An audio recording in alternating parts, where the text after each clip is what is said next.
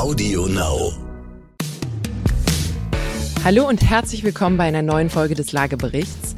Wir haben heute ein Thema, das besonders auch im Hinblick auf die Bundestagswahl relevant wird, nämlich Steuern. Aber keine Sorge, noch nicht einschlafen. Wir schauen uns speziell die Steuern an, die auf Immobilieneigentümer zukommen. Und ich verspreche euch, es wird nicht langweilig. Wie immer mit mir hier dabei ist Dr. Peter Hettenbach. Er ist Gründer und Geschäftsführer des IIB-Instituts. Ich bin Katharina Ivankovic, auch ich bin in der Geschäftsleitung des IIB-Instituts. Und ich wünsche euch viel Spaß mit unserer heutigen Folge.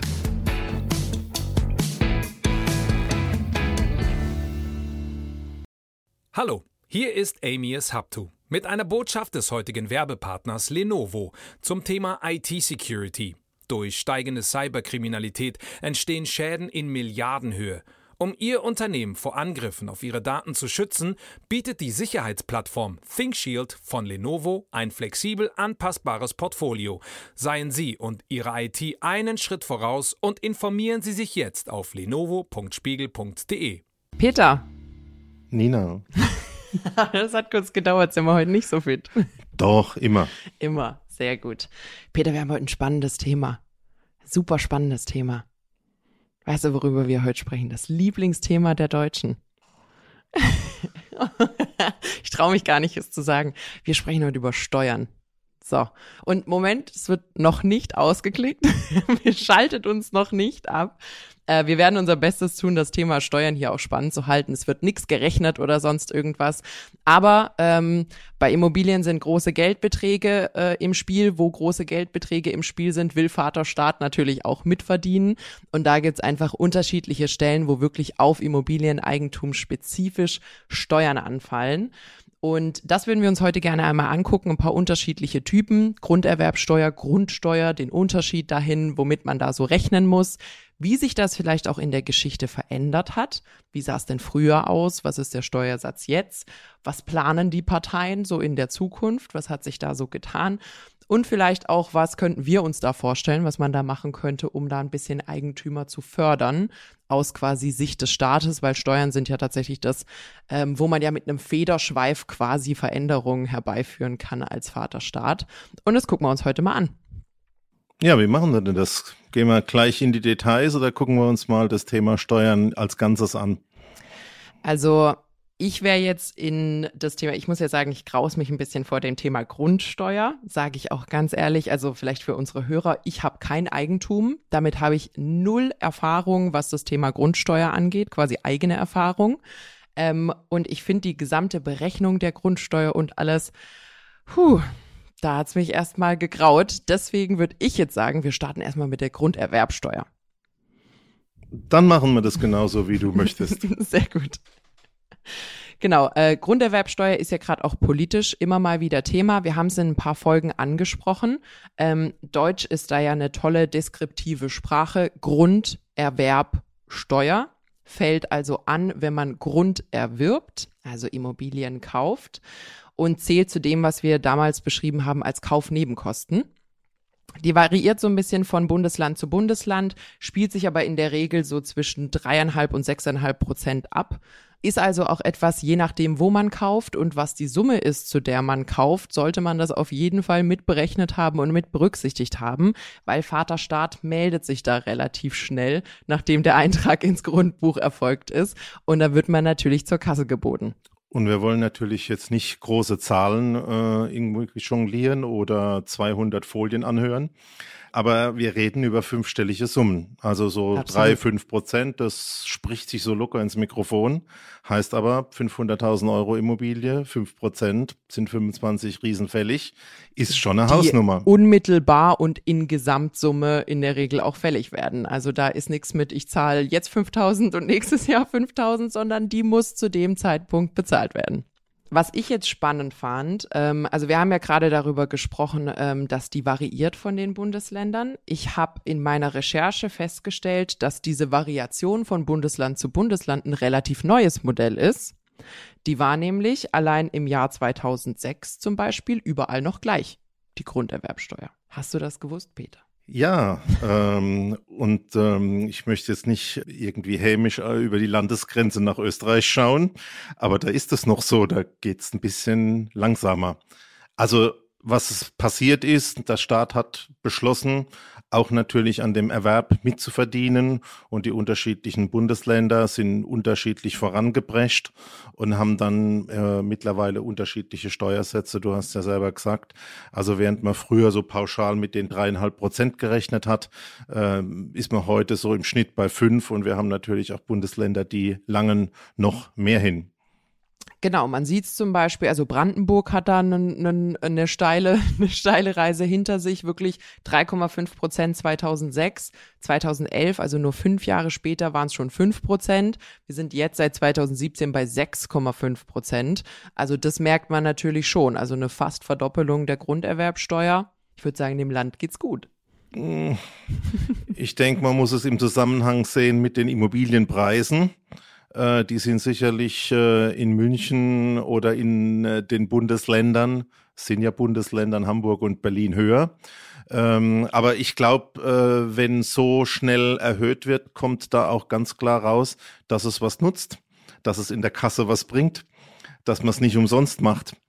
Und ich glaube, das ist ein natürlich einerseits sehr wichtiger Punkt beim Kauf, einer der größten Posten an Nebenkosten, aber andererseits halt für den Staat genauso wichtig oder umgedreht. Ähm, man könnte auch mal überlegen, ob er dort das Thema Erwerb ein bisschen erleichtert.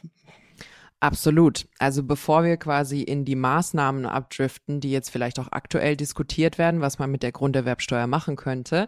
Äh, wir haben jetzt ganz viel über Prozente gesprochen und Prozente wirft man ja relativ leicht hin und her. Ähm, aber was natürlich nicht vergessen werden darf, das ganze Thema Immobilienpreise hat sich ja mitentwickelt und wenn man da prozentual daran berechnet, dann müsste sich da ja auch an der Gesamtsumme der Steuereinnahmen einiges getan haben in den letzten ungefähr zehn Jahren. Ich kenne dich ja, du bist ja die Excel-Queen und der Recherchekönig.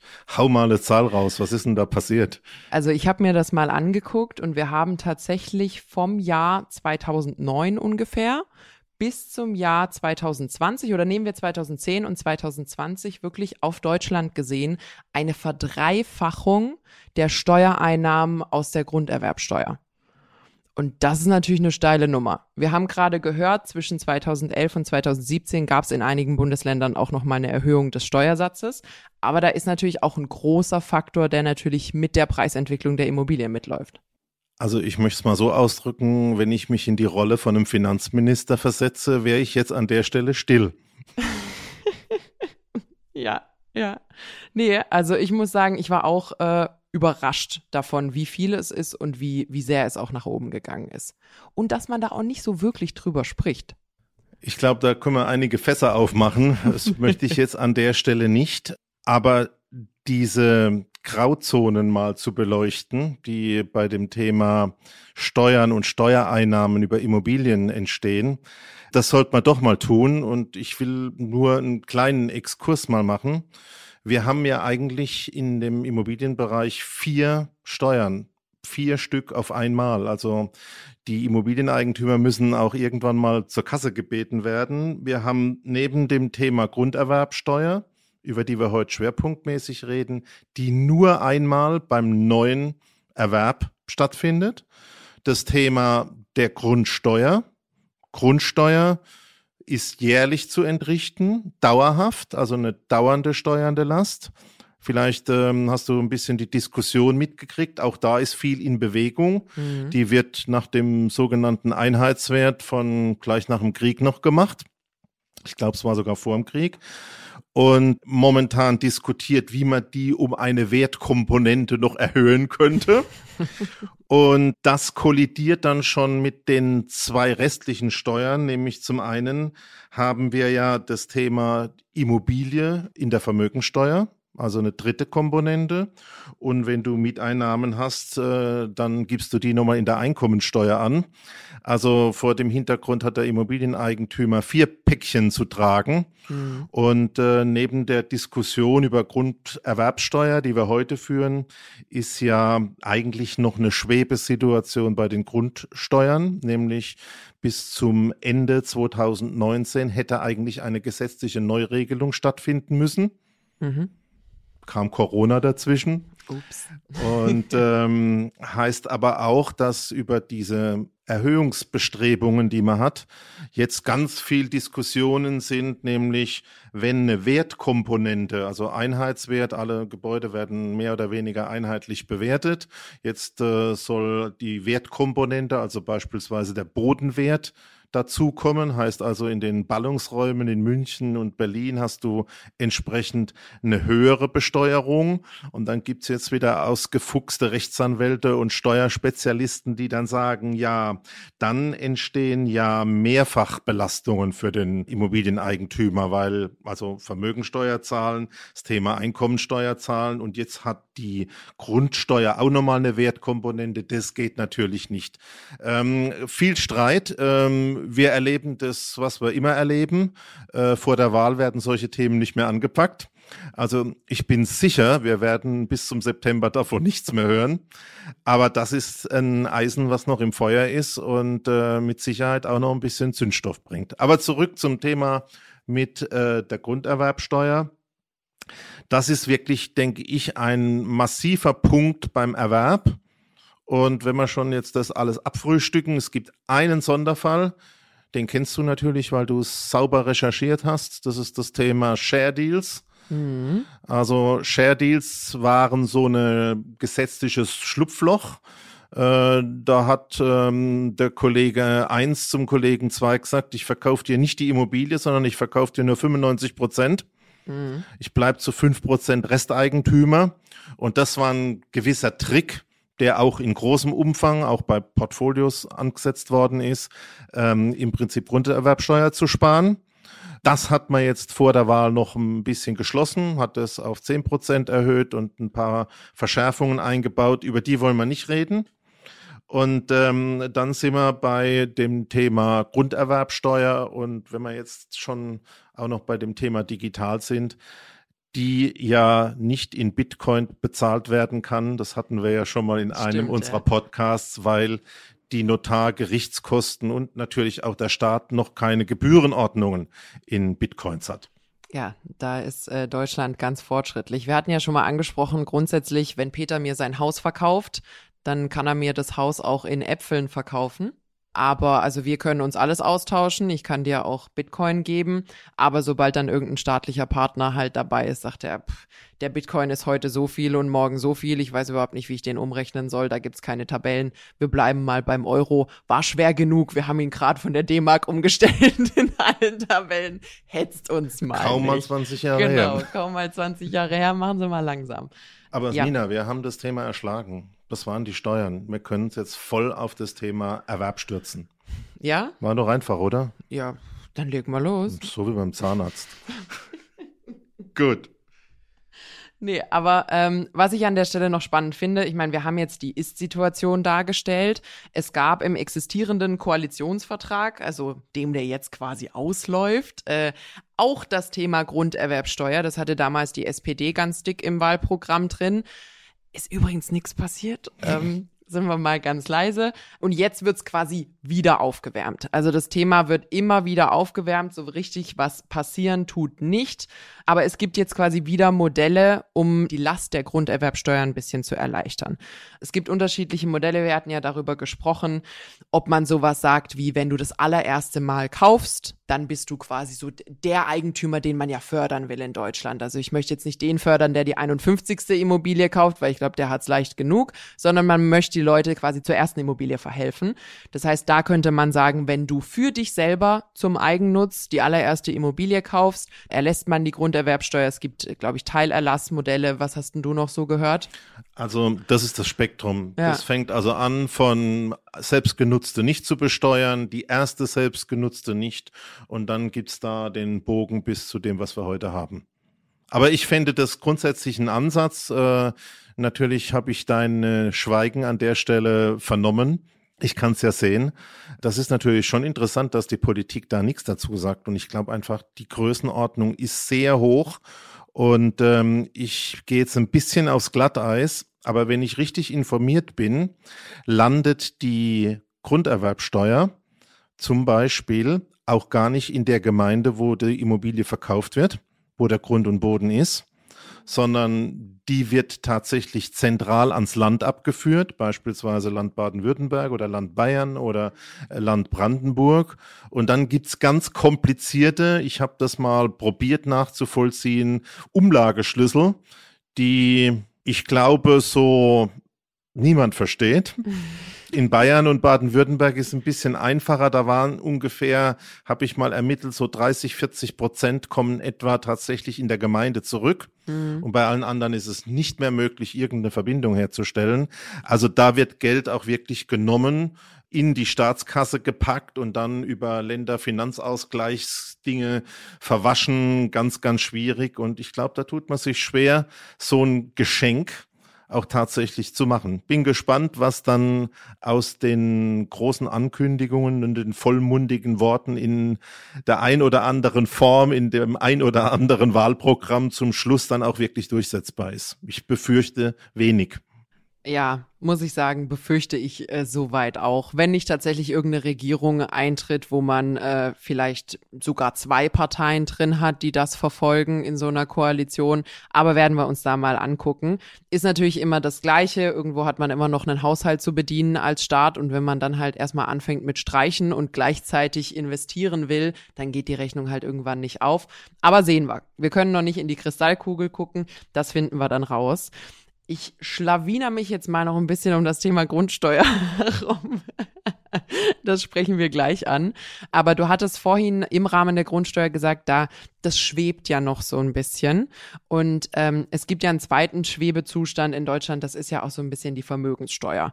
Das äh, ist, glaube ich, vom Status her noch ein bisschen äh, frischer oder jünger oder weniger entwickelt als das Thema Grundsteuer, weil das hätte ja eigentlich schon stattfinden sollen. Aber wir haben ja auch jetzt wieder im Wahlprogramm das Thema Vermögenssteuer. Wenn ja, wie viel? Ab wann hat man versteuerbares Vermögen? Und da ist ja auch ein ganz großes Problem, sich da mal wirklich auf Bemessungsgrundlagen zu einigen. Äh, wie soll denn das überhaupt funktionieren? Sagen wir mal, vielleicht auch äh, für unsere Hörer so im Zusammenhang, äh, wenn man jetzt sagt, ab eine Million, so, dein eine Million und erster Euro wird quasi sonderversteuert. Ähm, klingt das erstmal so super, alle Millionäre, Randa würde man erstmal sagen, jo, warum nicht? Die haben ja genug. Aber dann kommen die großen Fragen mit, sind da zum Beispiel Immobilien inbegriffen? Unternehmen. Sind da Unternehmen inbegriffen? Immobilien in Unternehmen. genau. Und, und da wird's dann wirklich, wirklich komplex und man muss sich mal überlegen, also nahezu jede Immobilie, die zum Beispiel, stellt euch da ein 70-jähriges Ehepaar in München vor, das wohnt seit 40 Jahren im gleichen Haus. Das Haus hat sich nicht verändert. Das ist damals gekauft worden für, Peter, sagen wir mal 100.000 einfach mal. Und das ist jetzt halt 1,5 Millionen Euro wert. Die haben nichts zu diesem Wert beigetragen und sie haben daraus auch kein liquides Vermögen. Das heißt, die stehen da, denken, super, wir haben es abbezahlt. Teil unserer Altersvorsorge ist, dass wir keine Miete zahlen müssen. Und dann klopft Vater Staat an und sagt, Herr Müller, Glückwunsch, Sie sind Millionär. Sie haben ein tolles Haus und ich hätte da gerne quasi liquide Zahlungen draus. Also es hat ganz viele Wenns und Abers. Peter hat gerade schon Luft geholt. Äh, du, ich kenne wirklich äh, an der Stelle in München-Bogenhausen, also einem Innenviertel, ja. so ein Gebäude um die Jahrhundertwende gebaut, also wie das halt so war. Und ähm, Haus wurde von der Uroma auf die Oma, auf die Eltern, jetzt auf den Sohn übertragen, der jetzt 70 ist. Mhm. Und ähm, die Mieter sind nicht angepasst worden nach dem, was draußen am Markt passiert. Mhm. Die haben also da Mieten bezahlt. Ich denke, jeder da draußen hat äh, da eine gewisse Vorstellung um sechs, sieben Euro mhm. in München-Bogenhausen für 150 Quadratmeter Wohnung. Ja. Da würde man sich in deiner Lebenssituation die Finger danach schlecken, mhm. wenn man eine Stelle in München hätte. Und äh, die Einnahmen sind real da. Die werden in der Einkommensteuererklärung auch genauso angegeben. Und das Finanzamt sagt, nö, also, wenn wir uns das Mietniveau in dem Mietspiegel anschauen, wenn wir tatsächlich gucken, was bezahlt wird, haben wir keine Ahnung, wem ihr da irgendwelche Subventionen gibt, aber da sind wir vom Finanzamt nicht zuständig.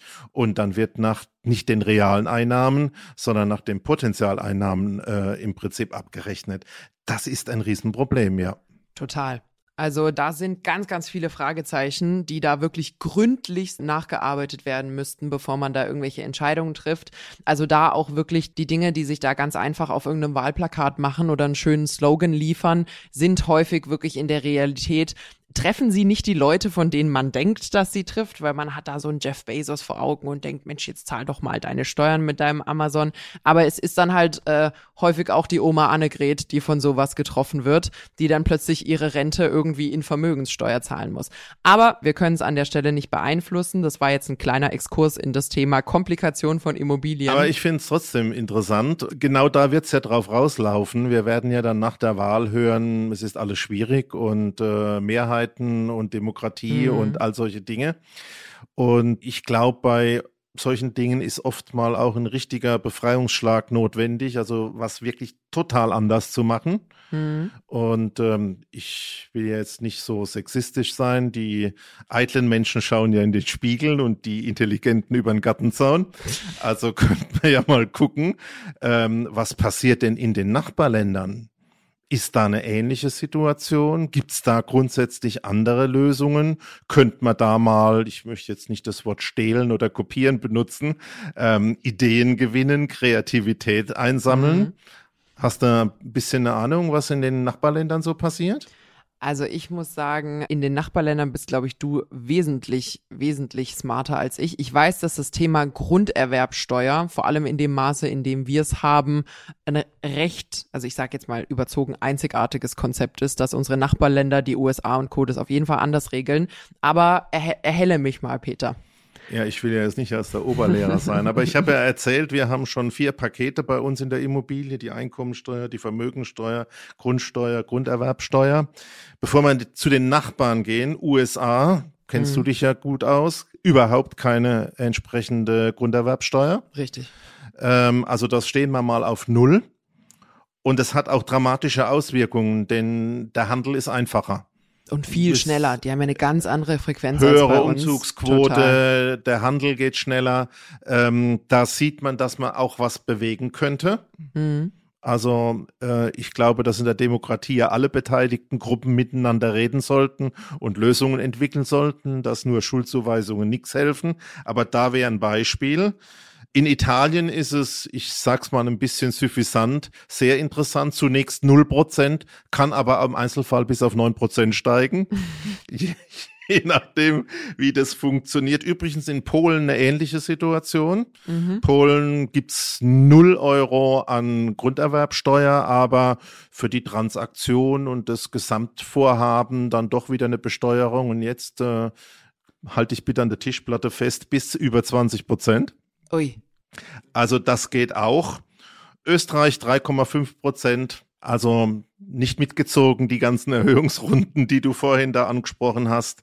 Und äh, mein Lieblingsland, wenn ich an soziale Dinge denke, äh, immer der Blick nach Schweden. Und in Schweden sind wir aber auch bei 0 Prozent. Hm. Also es muss schon auch einen finanzierbaren Weg geben ohne dieses Thema. Und äh, wenn man diesen Eigentum, die erste eigengenutzte Immobilie tatsächlich fördern will, müsste es da auch einen Weg geben. Absolut. Und um das Thema äh, Grunderwerbsteuer vielleicht abzuschließen, ich glaube, die politische Debatte zu führen darüber, dass die Eigentümerquote in Deutschland so niedrig ist und das doch geändert werden muss, im gleichen Atemzug aber die Grunderwerbsteuer quasi kontinuierlich anzuheben, kann man, glaube ich, an der Stelle ein bisschen in Frage stellen. Ähm, aber du hast es ja beschrieben, äh, das Argument, uh, das geht jetzt aber nicht anders, weil wir brauchen die Steuereinnahmen, scheint nicht zu ziehen, weil andere kriegen es ja auch offensichtlich hin. So, Peter, ich kann mich nicht mehr drum rumschlawinern. Ich glaube, das Thema Einkommenssteuer können wir uns relativ sparen. Äh, das versteht äh, jeder. Äh, ist natürlich auch ein Thema von quasi einer Doppelbesteuerung. Man hat eine Immobilie gekauft, Steuern drauf bezahlt, man zahlt jedes Jahr Grundsteuer drauf und dann hat man natürlich unter Umständen noch Mieteinnahmen daraus, auf die wiederum Einkommenssteuer draufkommt. Äh, wie Einkommenssteuer funktioniert, weiß, glaube ich, jeder. Da brauchen wir uns erstmal nicht mit beschäftigen. Die Grundsteuer ich fasse mal zusammen, was ich von der Grundsteuer weiß in absoluter äh, Laienmaß. Also du hast vorhin schon angesprochen, es wird jährlich fällig und ähm, wo ich sagen muss. Halt, halt, halt, bin ich mir gar nicht sicher. Ich glaube, sie wird quartalsmäßig fällig, aber es ist eine Steuer, die insgesamt jedes Jahr anfällt. Okay. Gut. Und ich muss sagen, wo ich so ein bisschen ausgecheckt habe, war, als es um die Berechnung ging. Weil die ja vollkommen irre ist. Also du hast es vorhin kurz angekratzt. Die Bemessungsgrundlagen, die da zu Rate gezogen werden, sind teils 70 Jahre alt. Also da ist richtig, richtig lang nichts verändert worden, während ja braucht man jetzt keinem erzählen, der Immobilienmarkt sich sehr stark verändert hat, die Preise sich sehr stark verändert haben. Das heißt, wir haben jetzt eine Situation, wo eigentlich die Grundsteuer, ich hoffe, ich mache mir jetzt keine Feinde, viel zu niedrig ist. An der Stelle zumindest zu niedrig berechnet vorerst, also die gesamten Bemessungsgrundlagen sind falsch. Und sie müsste jetzt reformiert werden, hätte reformiert werden müssen, kann man ja inzwischen sagen, bis 2019. Was erwartet mich da denn als Eigentümer? Zahle ich da jetzt demnächst dann das Fünffache, Zehnfache, Fünfzigfache? Wurde das vorher schon korrigiert? Was kommt da auf uns zu? Auch da leider keine äh, klare, einheitliche Antwort. Was ist passiert? Es gab ja nach dem Zweiten Weltkrieg, unser guter Freund Ludwig Erhard, das Thema Neuordnung von Eigentum und es mussten Bemessungsgrundlagen her für die Immobilien. Äh, die D-Mark ist erst gemacht worden. Also hat man als Bezug eigentlich was genommen, was schon vorher da war. Das ist der sogenannte Einheitswert. Äh, das ist ungefähr so, wie wenn du die Abgase vom Auto in Kilo Pferde messen würdest. Das hat halt nichts miteinander zu tun. Und ähm, in der digitalen Welt braucht man da auch entsprechend andere Instrumente. So, jetzt hat man also gesagt, wenn man das jetzt mal von diesem Einheitswert wegbringen will, äh, schauen wir als erstes mal West und Ost an. Und äh, da gibt es einen oh. Unterschied. Du mhm. hast ähm, Natürlich auch mit dem Trennung der Länder nach 1945.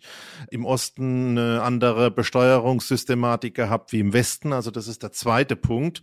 Neben der Überalterung brauchen wir auch eine Homogenisierung. Mhm. Und ähm, jetzt äh, war natürlich der Gedanke, wie kann man denn, ich lass mal außen vor, dass es noch verschiedene Grunderwerbsteuern gibt für die bebauten äh, Flächen und die landwirtschaftlichen mhm. etc. Wir reden jetzt über die Grundsteuer von bebauten Grundstücken oder von Baugrundstücken. Ähm, und da sucht man jetzt eben nach einer Lösung. Und ähm, da ist natürlich jetzt die Bezugsgröße das Interessante. Mhm. Und äh, Backsteine zählen kannst du nicht, weil du willst ja auch im Prinzip äh, Grundstücke abbilden, wo keine Backsteine draufgebaut sind. Mhm. Also jetzt brauchst du irgendwas tatsächlich der Quadratmeter Scholle wert ist. Und da ist man dann von der Methodik sehr schnell an dem Thema Grund und Boden. Grund und Boden wird in Deutschland, wir zwei wissen das ja, aber auch da noch ein kleiner Ausflug, ähm, über Bodenrichtwerte abgebildet. Also es gibt in jeder Stadt verpflichtend so einen Gutachterausschuss, wo honorige Herren und Damen mit und ohne Zigarren dann irgendwie anhand der verkauften Objekte berechnen oder entscheiden, vielleicht mal auch würfeln, ähm, was tatsächlich der Quadratmeter Grund und Boden mit einer bestimmten Nutzung wert ist einheitlich, amtlich, eigentlich auf der Basis äh, von abgewickelten Verkäufen, also ausgewerteten notariellen Urkunden. Es klingt Dann, alles, jedes Keyword, was du hast, klingt schon so innovativ und digital. Ich bin gespannt, was noch kommt, ja. So, und jetzt haben wir die also und haben äh, Bodenrichtwerte in der Gemeinde. Und wenn die richtig wären und wenn die flächig wären und wenn die aktuell wären, also drei Kriterien. Und dreimal Konjunktiv. Richtig mhm. aktuell und flächendeckend, was im Gesetz schon ganz lang da ist, dann hätte eigentlich das Finanzamt ein einfaches Spiel und könnte immer auf der aktuellen Wertgrundlage auch entsprechend seine Steuern erheben. Klingt doch einfach. Oh, also nicht ein, altes Zeug. Fragen, aber es klingt besser als das, was ich bisher gelernt habe über so die Grundsteuer. Altes Zeug, was tausendmal umgerechnet mhm. werden muss und mittlerweile nichts mehr an Gültigkeit hat. Und das ist eigentlich momentan dieser äh, Fortschritt, den man erreichen will. Ich bin ja selbst Mitglied in so einem Gutachterausschuss und äh, es wird daran gearbeitet, wirklich die richtigen Zahlen in der richtigen Aktualität hinzukriegen, weil man muss sich das mal vorstellen. Wenn du jetzt eine kleine Gemeinde nimmst, 10.000 Einwohner und äh, dann haben die 5.000 Grundstücke und von den 5.000 Grundstücken werden ein Prozent oder zwei Prozent im Jahr verkauft, dann sind wir bei 50? Also da kann man schon richtig Fallzahlen ableiten. Hm. Also das ist einfach ein mathematisches Problem. Das hm. liegt nicht daran, dass die in den Gutachterausschüssen alle doof sind, sondern da gibt's nicht genug Grundgesamtheit. Da haben jetzt viele Dinge passiert im Hintergrund. Da sind mehrere Gemeinden zusammengeworfen worden. Da werden Gesamtgutachterausschüsse gebildet mit viel Kaufverträgen, die man besser auswerten kann und, und, und. Und dann hat man hoffentlich jetzt, und das ist im Prinzip die Ausgangssituation, in ein, zwei Jahren vielleicht mal vernünftige Bodenrichtwerte die natürlich auch per Gesetz alle zwei Jahre aktualisiert werden müssen und damit auch immer eine aktuelle, eine vollständige Grundlage für das entsprechende Grundstück und die Besteuerung vom Finanzamt werden. Das ist eigentlich alles. Daran wird gearbeitet. Die Umsetzung ist Katastrophe, weil die Gutachterausschüsse hast du nicht, du hast die Fachleute noch nicht, die Methoden sind noch nicht da. Gibt es also sehr viele Konjunktivdinge, du hast es schon angesprochen. Außerdem merken ja auch ganz viele, oh, wenn ich jetzt einen hohen Bodenrichtwert habe, muss ich später mehr Steuern bezahlen. Also versucht man da auch zumindest ganz viel hinauszuzögern. das passiert eben auch. Und wenn man jetzt diese Wertkomponente hat, also der Bodenrichtwert, du zahlst mehr Steuern in München oder in Berlin wie jetzt in Bad Wildbad oder in Schwetzingen, mhm. dann kommt jetzt dieses juristische Thema. Denn ich will jetzt nicht zu theoretisch werden, aber wenn du Steuern zahlst, hast du ja ein Anrecht für Leistung vom Staat. Richtig. Wenn du jetzt schon einmal Steuern zahlst, beispielsweise Vermögensteuer oder Einkommensteuer, und der Wertanteil damit ja schon im Prinzip mit Steuern berappt wird. Kommt jetzt die Grundsteuer auch nochmal? Hast du doch schon bezahlt. Stimmt. Müsstest ja doppelt bezahlen oder kriegst nur die halbe Leistung. Wäre ja nicht auch in nicht Ordnung. so wirklich fair eigentlich. Genau, und ich glaube, da wird es einige Verfassungsrechtler und äh, Grundgesetzler und äh, sonstige Juristen geben, die wirklich da nochmal genau die Lampe nehmen werden und in die Grauzonen leuchten werden. Ist nicht ausgegoren, so ein ähnliches Thema wie bei der CO2-Abgabe. Da werden wir aber, denke ich, noch einiges hören. Okay. Und damit wir, wir arbeiten jetzt mal auf die Zukunft hin, Peter, und wir gucken einfach mal beide in die Kristallkugel. Was glaubst du, wann wird quasi die erste in Anführungsstrichen Steuererklärung mit reformierter Grundsteuer? Ich sag ein Jahr, du sagst ein Jahr und wir gucken irgendwann mal, ob wir richtig waren. Ich fange an und du kannst währenddessen noch ein bisschen nachdenken. Ich sage quasi anstatt 2019, was es hätte werden sollen für die Reform, sage ich, wir werden 2031 das erste Mal reformiert Grundsteuer zahlen. Das glaube ich nicht. Also ich tue mir da auch schwer und ich sehe alle Probleme. Äh, meine Rechnung wäre wie folgt. Wir haben jetzt ähm, den Herbst 21. Danach wird im Rest von 21 Regierung gebildet. 22 wird noch ein bisschen eruiert und ähnliche Dinge gemacht. Ich denke, wir könnten das äh, Ende 22, Anfang 23 sehen. Ich glaube auch, dass es da gesetzliche Verpflichtungen gibt, weil in meinem Kopf steht irgendwo Ende 19 gab es eine gesetzliche Verpflichtung, dass es da ist. Ich würde zehn Jahre früher tippen wie du. Okay, also ihr seht auch hier. Äh, wir machen das Übliche. Wir wetten um ein Duplo. Das ist in Ordnung. Aber ihr habt auch gerade gehört, beim Peter gibt's kein Raten. Peter kann nur schätzen. Es gibt, es gibt kein Raten. Du hast mich jetzt gerade richtig schlecht aussehen lassen mit deiner begründeten Schätzung. Aber wir gucken mal, ob hier Bauchgefühl vor Kopf geht. Also schauen wir mal. 24 gewinne ich noch, ab 25, 26 du. Sehr gut. Alles klar. Gut, ich glaube, das machen wir jetzt einfach. Äh, damit machen wir quasi ein, ein Rap ähm, für die heutige Folge. Ich glaube, 35 Minuten Steuern sind genug Steuern. Mehr sollte man sich im Jahr nicht damit beschäftigen müssen. Hinschauen, wenn man wählt. Genau, also diese Folge plus die Steuererklärung ist alles, was wir euch an Steuerthemen erstmal zumuten. Ich glaube, es war aber wichtig, vor allem auch vom Timing her, ähm, weil es ja ein Wahljahr ist und jetzt vor allem so der Wahlkampf in die heißere Phase kommt jetzt im Spätsommer, dass man da ein bisschen Zusammenhänge hat. Was gibt's denn? Wie hat sich so entwickelt? Wie prüfe ich denn auch, was man mir da so erzählt und welche Partei hat da in der Vergangenheit denn wie gehandelt? Ähm, und was versprechen Sie mir jetzt für die Zukunft, was Sie mir vielleicht in der Vergangenheit auch schon versprochen haben? Also macht euch da auf jeden Fall schlau. Viele Erkenntnisse sind äh, zwei Google-Klicks entfernt.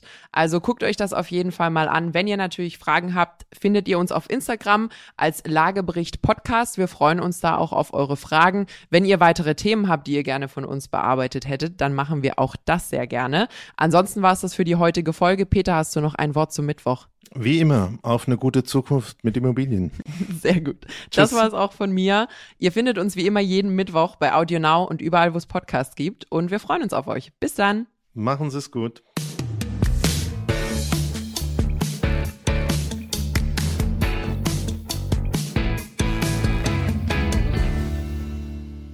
Dieser Podcast ist jetzt vorbei, aber wir hätten noch einen anderen Podcast-Tipp. Worum es genau geht, erzählt euch der Host am besten selbst. Hallo, ich bin Michelle. In unserem Podcast heute wichtig geht es nicht nur um die ganz großen Fragen, sondern auch um die Geschichten dahinter. Es geht um Hintergrundwissen und wirkliche Erkenntnisse. Dazu spreche ich mit handverlesenen JournalistInnen, mit SpitzenpolitikerInnen und auch mal mit meinem Opa. Wir wollen, dass ihr fundiert und informiert in den Tag startet. Hört doch mal rein, heute wichtig, auf Audio Now und überall, wo es Podcasts gibt. Audio Now.